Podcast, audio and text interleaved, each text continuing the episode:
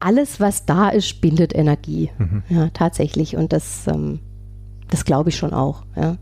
Wenn alles zu voll ist, dann habe ich keinen Raum mehr, keinen Raum zum Denken, zum Freiatmen. Und ich bin halt der Meinung, ne, wenn ich das anderen äh, nahelege, dann muss ich es ja selber irgendwo auch vorleben. Herzlich willkommen bei Drei Seiten. Ich bin Stefan Graf und ich spreche in diesem Podcast mit verschiedenen Menschen über ihre Erfahrungen, Tipps, Tricks und Erkenntnisse aus ihrem Leben. Diese Erfahrungswerte verpackt jeder Gast in drei einfache Weisheiten und stellt sie hier vor. Heute mit der Organisationsoptimiererin Katja Meyer. Hallo Katja, ich freue mich, dass du in meinem Podcast dabei bist. Hallo Stefan, schön, dass ich da sein darf. Starten wir direkt los. Gerne. Wer bist du? Was machst du? Stell dich mal vor. Ich schimpf mich ganz gern ähm, als Organisationsoptimiererin. Hört sich doch besser an als Unternehmensberaterin, oder? mein Name ist Katja Meyer. Ich habe äh, drei Beratungsschwerpunkte, mit denen ich kleine mittelständische Unternehmen berate. Das erste ist Lean Administration, also im weitesten Sinne Büroorganisation und Prozessoptimierung. Der zweite äh, Bereich ist Qualitätsmanagement, also die 9001-Norm ist da so die Vorgabe. Da habe ich einige Unternehmen, die berate ich als externe interne Auditorin, habe aber fünf Unternehmen auch schon vorbereitet für die 9001 Zertifizierungsreife. Jedes Mal wieder eine Herausforderung, die aber auch großen Spaß bringt. Und das dritte Standbein, mit dem ich unterwegs bin, ist das Thema Datenschutz. Okay, ganz aktuelles Thema, ganz oder? Aktuell. Eigentlich ein daueraktuelles Thema in Deutschland. Ja. Wie kamst du denn dahin zu diesen einzelnen Themen? Ja, ich bin von Haus aus, ich bin gelernte Industriekauffrau, habe mich nach 14 Jahren in der pharmazeutischen Industrie dann nochmal entschieden, ins betriebswirtschaftliche Studium zu gehen. War dann die Oma vom Kurs. und tatsächlich ähm, habe ich im Studium dann schon diesen Schwerpunkt Prozessoptimierung gewählt und hatte das Glück, dass ich äh, während meinem Praxis, äh, Praxissemester bei der Firma Faller in Waldkirch tatsächlich auch das eins zu eins in der Praxis anwenden konnte, was die Studieninhalte waren. Und 2009 in dieser kritischen Zeit, ja, die wir da hatten, konnte ich leider bei Faller nicht weiter beschäftigt werden und hatte das Glück, dass es zu drei Anfragen kam drei verschiedene Themen, die sich aufgetan haben, was ich alles als externe Mitarbeiterin als, oder als freie Mitarbeiterin bearbeiten konnte. Und so kam, ging diese Tür Selbstständigkeit auf. Ja, und dann habe ich wirklich angefangen mit Büroorganisation, mit sogenannten 5S Aktionen in Büros aufzuräumen. Damals hatten wir noch viel Papier in den Büros. Da kam man noch in Büro rein und sah gleich, wo ist was zu tun. Ja, heute findet dieses Aufräumen und Organisieren mehr in der digitalen Welt statt. Ja, und nach dem Aufräumen kamen dann die kaufmännischen Standards und Prozesse. Und als ich da mich so ein bisschen etabliert habe, sagte der erste Unternehmer, jetzt kennen Sie ja unsere Prozesse, dann könnten Sie auch mal interne Audits durchführen. Und so kam ich dann wie die Jungfrau zum Kind zu dem Thema Qualitätsmanagement, ja, was heute wirklich so hauptsächlich, also ein Kern eigentlich darstellt der Arbeit. Und wie kam das Thema Datenschutz dazu? Ach ja, zweimal wie die Jungfrau zum Kind, ne? so nach dem Motto, Frau Meier, jetzt Sie kennen ja alle unsere Dokumente durchs gesamte Unternehmen durch. Sie wissen, wo wir personenbezogene Daten auf welchem Dokument haben. Da wären Sie doch die geeignete als Externe sowieso, ne? weil es ist eigentlich ja ganz gut, wenn das nicht die Geschäftsführung macht oder der kaufmännische Leiter oder die IT. Ne? Ist eigentlich ganz gut, wenn man das Thema an eine neutrale Stelle abgeben kann. Ja, und so kam das Thema dann auch noch dazu. Jetzt habe ich mich schon mit einigen Unternehmern unterhalten und oder Unternehmerinnen und viele haben bei diesem Thema Datenschutz so, oh Gott, das will ich nicht machen, äh, da, da habe ich keine Lust drauf, das ist viel zu komplex und in Deutschland sowieso sehr kritisch. Wie kam es dazu, dass du das gemacht hast? Also macht dir das Spaß oder ist das so ein Es ist ein Thema, was äh, ähnlichen Strukturen folgt, wie wenn ich jetzt Qualitätsmanagement einführe. Ne? Ich habe Vorgaben durch eine Norm in diesem Fall, ja, die einfach schon sagt, was müsste als Unternehmen alles mitbringen, was müsste haben. Und ja, die Systematik ist eigentlich die gleiche. Und dieser Systematik folge. Ich bin kein IT-Fachmann, ich bin kein IT-Spezialist, das muss man ganz klar sagen. Ich kann diese Verordnung umsetzen in ihren ja, Anforderungen, die die Unternehmen haben. Ich kann die Inhalte schulen. Ich kann auch hier wieder die internen Audits durchführen. Im Prinzip ist immer das gleiche Schema. Der Inhalt ist ein anderer. Aber äh, es ist schon so, mein Herz schlägt für Prozessoptimierung und das Thema Datenschutz, das läuft so mit dabei. also ich glaube, meine, meine Weisheiten haben alle mehr mit dem Thema Prozessoptimierung zu tun. Das ist ein sehr gutes Stichwort. Das ist ein sehr gutes Stichwort. Dann kommen wir doch direkt mal zu deiner ersten Weisheit. Genau, meine erste Weisheit ist, es gibt, es gibt kein Problem, für das wir nicht auch eine Lösung finden. Ne?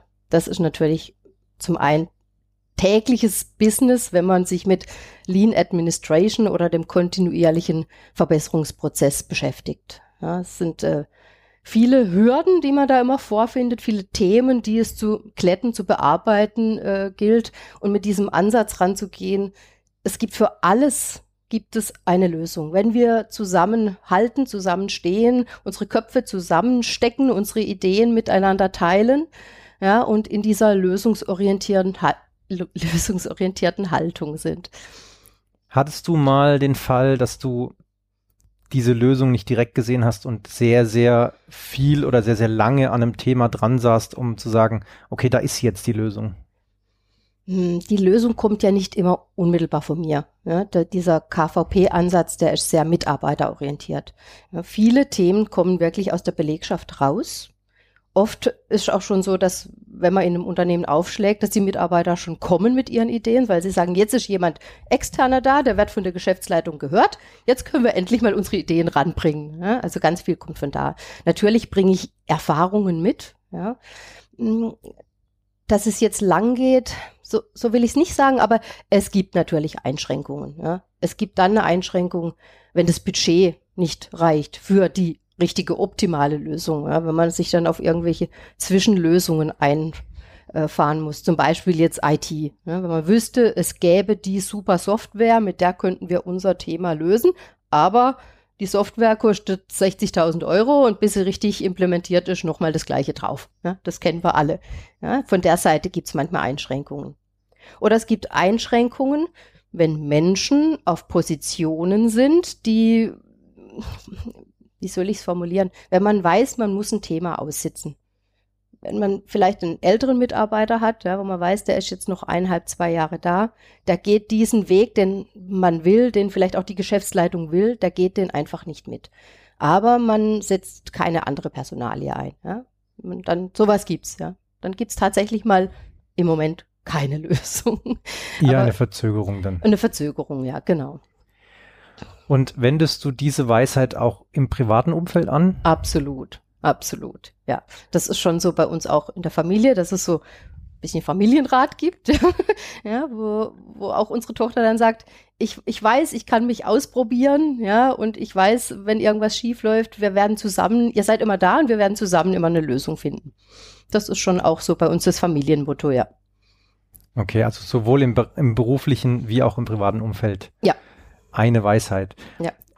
Hast du mal ein konkretes Beispiel, wo du sagen würdest, da hat dir die Weisheit sehr viel geholfen? Das begleitet mich durch die ganze Woche. Das Thema ist immer da. Ich habe in der Regel ja, drei, vier Kundentermine die Woche und dann geht es ja immer darum, es geht bei Prozessanalysen immer um Dinge, die man, wo man die Standards definiert oder analysiert und guckt, wie kann man es besser machen. Und da, das, das ist so ein riesen Blumenstrauß an Themen, der da jeden Tag oder jede Woche kommt. Und das ist einfach meine Haltung. Hast du einen bestimmten Weg, den du gehst, um diese Lösung zu finden? Also ist das, kommt das meistens aus der Kommunikation raus mit den Menschen? Oder ist es auch so, hast du Methodiken, mit denen du arbeitest? Ja, es gibt tatsächlich im Bereich vom Lean Management mehrere Ansätze. Was ich gerne anwende, weil ich es einfach sehr praxisorientiert finde, ist, ist die Ishikawa-Methode. Also es, man nennt es auch Fischgrätendiagramm oder 6M7M-Methode. Und man sagt so, was ist, was könnte für unser Problem, das wir haben, die Ursache sein? Der Mensch, die Maschine, die Methode, ja, die Messtechnik, das Management oder Money, das Geld. Ne? Also wir, wir arbeiten hier so in diesen 7M-Begriffen. Und ähm, ja, manchmal haben wir auch mehrere Ursachen für ein Thema und dann gucken wir, wie könnte man dieses Problem ne, oder diese Hürde äh, mit anderen Methoden oder mit anderen Lösungsansätzen beheben oder reduzieren. Ishikawa. Okay, findet man. www.google.de. Wir machen keine okay. Gleichwertung. Ah, ah, einfach googeln. Einfach, einfach googeln, genau. Sehr gut. Okay, dann äh, kommen wir doch mal zur zweiten Weisheit. Die zweite Weisheit heißt, die Basis einer gesunden Ordnung ist ein großer Papierkorb. die stand natürlich ganz am Anfang meines Wirkens, ja, meiner geschäftlichen oder meiner, Selbstständigkeit tatsächlich auch im Vordergrund. Da ging es echt ganz viel auch um wegwerfen, loslassen, ja, sich trennen. Ich hatte einen Geschäftsführer, der hat mich angerufen und sagt, Frau Meier, vor einigen Jahren ist mein Vater gestorben. Ähm, ich habe jetzt sein Büro übernommen und ich kann dieses Büro allein nicht ausräumen, weil das auch so emotional ist. Ich brauche Hilfe. Ja? Und außerdem hat er gesagt, bin ich gerade an dem Punkt, dass ich noch einen neuen Schrank kaufen will. Und dann hat er gesagt, halt, halt, halt, keinen neuen Schrank kaufen, bevor ich nicht da gewesen bin. Ja, das Ende war, dass wir tatsächlich das Büro gemeinsam ausgeräumt haben und er hat keinen weiteren Schrank gekauft. Im Gegenteil, es gab am Ende dann freie Flächen. Ja, dieses Loslassen löschen. Was, was heute, ich sage schon löschen, ja, weil was früher das Papier war, das sind heute die Datenmengen. Ja, das Produzieren, Generieren von Unmengen von digitalen Bits und Bytes. äh, ich ich kenne das ja selber von mir auch. Also es ist natürlich, ich speichere auch so viel wie möglich, weil man könnte es ja noch brauchen da wirst du doch sicherlich auch häufig auf Widerstand stoßen von MitarbeiterInnen von Unternehmen, oder? Die dann sagen, nee, das können wir jetzt nicht löschen, das müssen wir zehn Jahre aufbewahren oder ähnliches. Ja, die, Vorschriften haben wir ja in gewissen Bereichen, in gewissen Papieren, ja. Und, und dennoch tatsächlich, ich stelle fest, oder ich habe jetzt tatsächlich die letzte Zeit, auch schon vor Corona, Aufträge gekriegt, wo Unternehmen gesagt haben, wir brauchen jetzt Hilfestellung beim Orten unserer Daten. Ja, wir versuchen ja erstmal alles in unserem führenden ERP-System abzuwickeln. Ja, dann gibt's vielleicht noch ein Dokumentenmanagementsystem und dann gibt's die Restmenge. Die Restmenge bezieht sich dann auf den Explorer und auf Outlook. Und einmal habe ich einen Posteingang gesehen bei einem Mitarbeiter mit 3600 Mails im Posteingang. Ja, und dann braucht's vielleicht schon Hilfestellung. Kannst du da einen Tipp geben, wie man seinen Posteingang am besten aufräumt? Also am besten macht man das immer gleich fortwährend, ja, wenn man dran ist. Ne? Da gibt's auch eine Methode, die heißt das Direktprinzip. Ja, also lösch erstmal alles weg, was du nicht brauchst, ja. Leite alles direkt weiter, was jemand anderen betrifft. Leg alles ab, was du wirklich ablegen musst. Ähm, was haben wir dann noch? Wir haben noch das Thema, ja, das, die Restmenge gilt es dann zu bearbeiten. Ja, und auch alles, was, wir, was mehr, mehr, weniger als zwei bis drei Minuten dauert, das bearbeiten wir direkt. Ja? Dass im Posteingang im Grunde nur das verbleibt, was wirklich noch eine To-Do ist, die dann vielleicht irgendwo im Kalender auch einen Platzhalter braucht, wann sie bearbeitet werden kann. Ja, und wenn jemand so viele E-Mails im, im, Posteingang hat, ne, dann muss man wirklich mal gucken, welche Jahre kann man per se schon weglöschen. Ja, vielleicht hilft es auch so Jahresarchive zu machen, dass man dann sagt, äh, jo, und wenn ich dann in diesem 19er, 20er Jahresarchiv wirklich nicht mehr drin war, dann lösche ich das irgendwann auch komplett weg. Aber das ist schon so. Ja. Das ist das Persönliche und, und auf der Abteilungsebene sind es die Explorer-Strukturen. Ja, wo halt äh, ja, eine führende Abteilungsablage im Chaos versinkt. Und die Mitarbeiter anfangen, sich in ihrem C-User-Account irgendwelche eigenen Ablagen zu generieren, weil sie wissen, da finde ich es dann auch wirklich. Und schon haben wir eine Fehlerquelle. Und da findet es aber auch kein anderer. nee, da findet es kein anderer, genau. Ja. Auch das finde ich mega spannend, weil das ist natürlich, das sind Themen, die kennt wahrscheinlich jeder. Hm. Da beschäftigt sich jeder mit. Und was hast du da so für Erfahrungen gemacht mit digitalem Speichern von Daten, was jetzt eben zum Beispiel gerade im, auf dem eigenen Laptop speichern, dann findet es natürlich niemand, weil es ist noch auf meinem Laptop gespeichert. Digital speichern muss man eine Struktur reinbringen. Ja, ja. Und gehst du da dann hin, wenn du jetzt in ein Unternehmen kommst, das schon seit 20 Jahren am Markt ist, die haben eine Struktur? Mhm. Ist es dann eher so, dass du die Struktur optimierst oder gehst du eher hin und sagst, wir machen jetzt eine komplett neue Struktur? Also es ist im Prinzip eine Mischung. Ne? Ich muss ja erstmal gucken, was haben die für Daten. Wir schauen uns die Bestandsdaten an. Wir schauen uns auch die Prozesse dazu an. Ja, da ist einfach jetzt die Schnittstelle auch ins Qualitätsmanagement. Ja, was, was muss denn wirklich hier alles bearbeitet werden? Welche Dokumente? Welche Dokumentenarten? Was haben wir tatsächlich schon im führenden System? Und was ist diese besagte Restmenge? Und dann gucken wir, ja, wer, welche übergeordneten Themen gibt es da? Was sind die Unterthemen? Wie bauen wir die neue Struktur auf? Am besten in einem Raster von sieben mal sieben, also sieben mal erste Ebene und dann sieben Unterordner. Gelingt nicht immer, ja, aber das ist so grundsätzlich mal der Ansatz, weil man einfach weiß, dass sich der Mensch in diesem 7-7-Raster recht schnell orientieren kann, was ja auch einem neuen Mitarbeiter hilft, sich schnell zurechtzufinden. Und dann generieren wir so einen Strukturdatenbaum, Datenstrukturbaum, ja. Und dann fließen, wenn der dann steht, erst dann fließen die Daten über von dem Altbestand ins Neue. Ja. Also was, was ich immer ganz fatal finde, ist, wenn jemand anfängt schon so, wenn, wenn ein Mitarbeiter aus einer Abteilung anfängt, den Datenstrukturbaum allein zu verändern, ja, ohne zu bedenken, dass es vielleicht Verknüpfungen gibt, dass es Berechtigungskonzepte im Hintergrund gibt. Ja, sowas führt dann immer zu Unmut.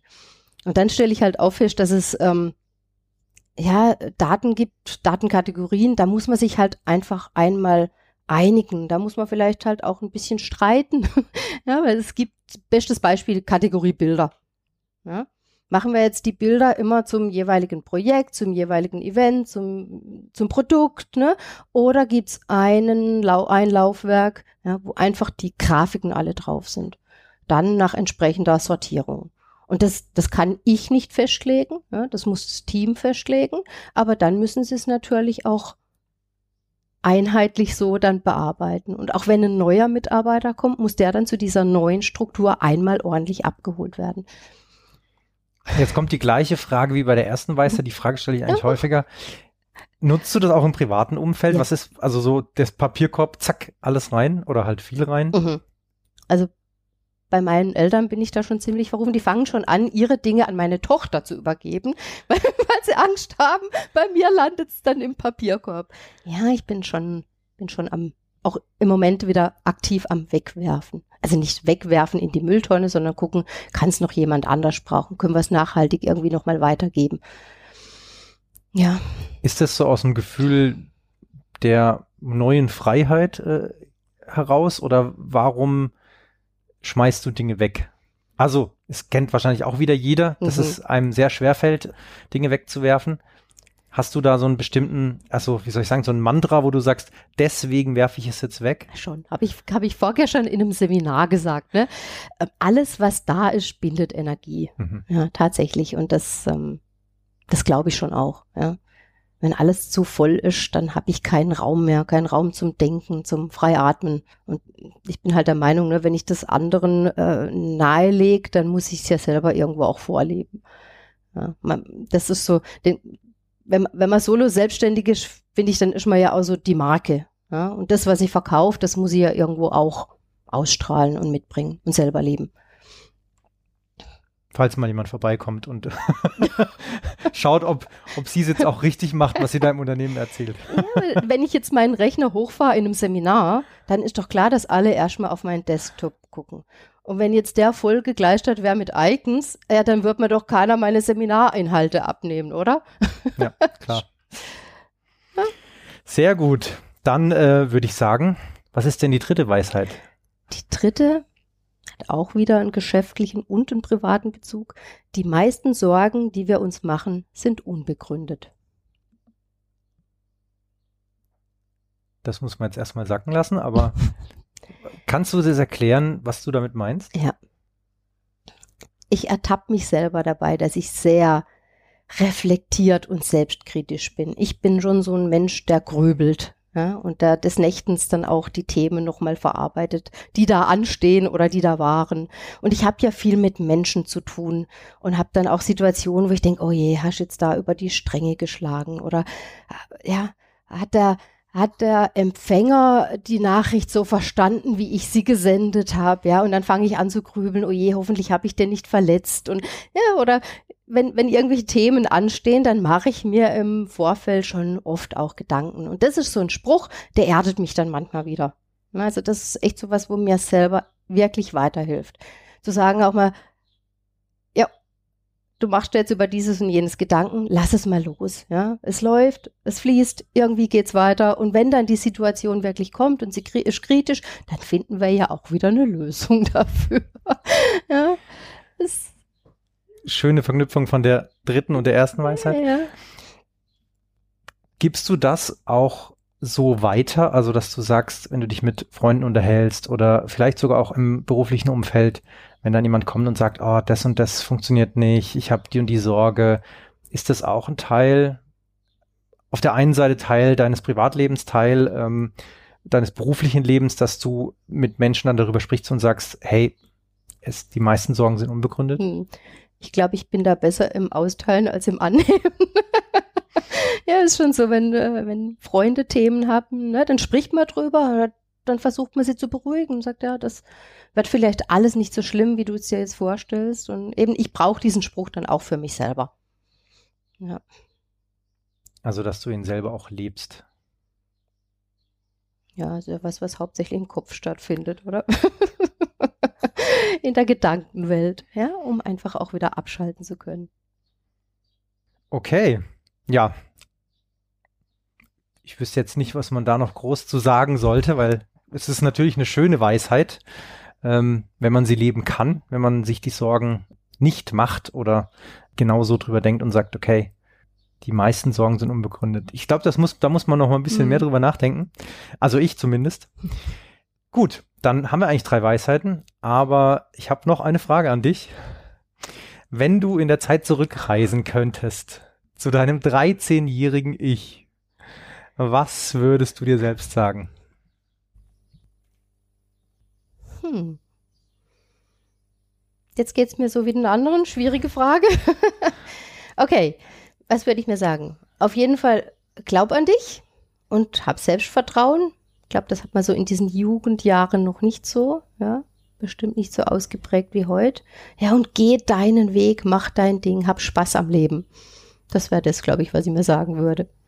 Okay, sehr schön. Das sind schöne abschließende Worte. Dann äh, sage ich vielen Dank, dass du dabei warst, bist.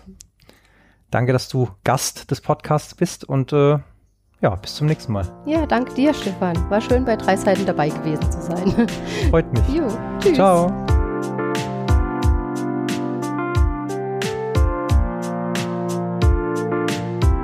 Das waren die drei Seiten. Komprimierte Lebenserfahrung im Interviewformat. Schau gerne mal auf dreiseiten.de oder meinen Social Media Kanälen für mehr Infos vorbei. Und natürlich freue ich mich auch über jede 5-Sterne-Bewertung. Danke fürs Zuhören und bis zum nächsten Mal.